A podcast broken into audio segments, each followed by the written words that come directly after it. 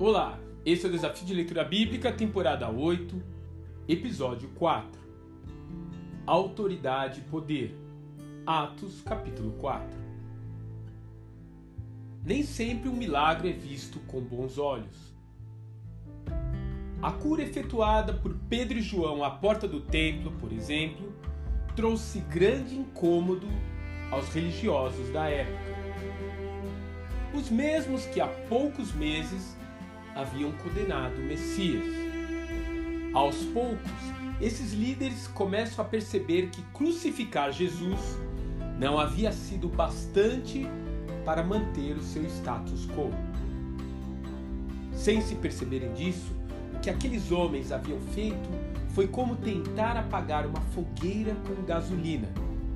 E agora eles tinham que lidar com um incêndio que logo ficaria completamente fora de controle. Por causa disso, e cumprindo aquilo que o próprio Messias já havia previsto, os discípulos agora começam a ser perseguidos por causa do Evangelho.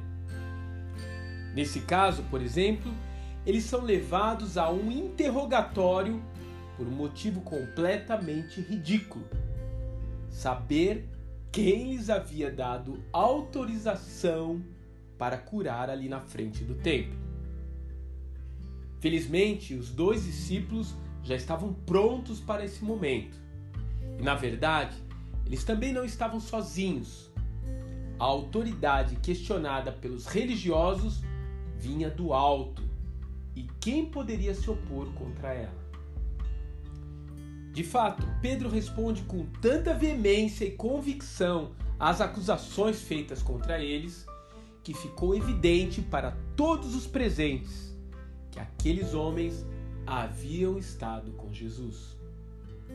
Não havia neles instrução ou preparo que os permitisse responder com tamanha propriedade. O Sinédrio, por outro lado, tão erudito e poderoso, encontrava-se desconfortável e sem palavras para refutá-los. Assim, eles usam apenas de ameaças para substituir a sua falta de argumentos. Mas os dois discípulos saem dali vitoriosos. Eles sabem que a perseguição, apesar de não ser desejada, também tem esse estranho poder de nos fazer bem-aventurados. De que forma você se sente quando é perseguido por causa da sua fé? Bem-aventurados serão vocês quando por minha causa os insultarem, perseguirem e levantarem todo tipo de calúnia contra vocês. Alegrem-se e regozijem-se, porque grande é a recompensa de vocês nos céus. Pois da mesma forma perseguiram os profetas que viveram antes de vocês. Mateus capítulo 5, versos 11 e 12.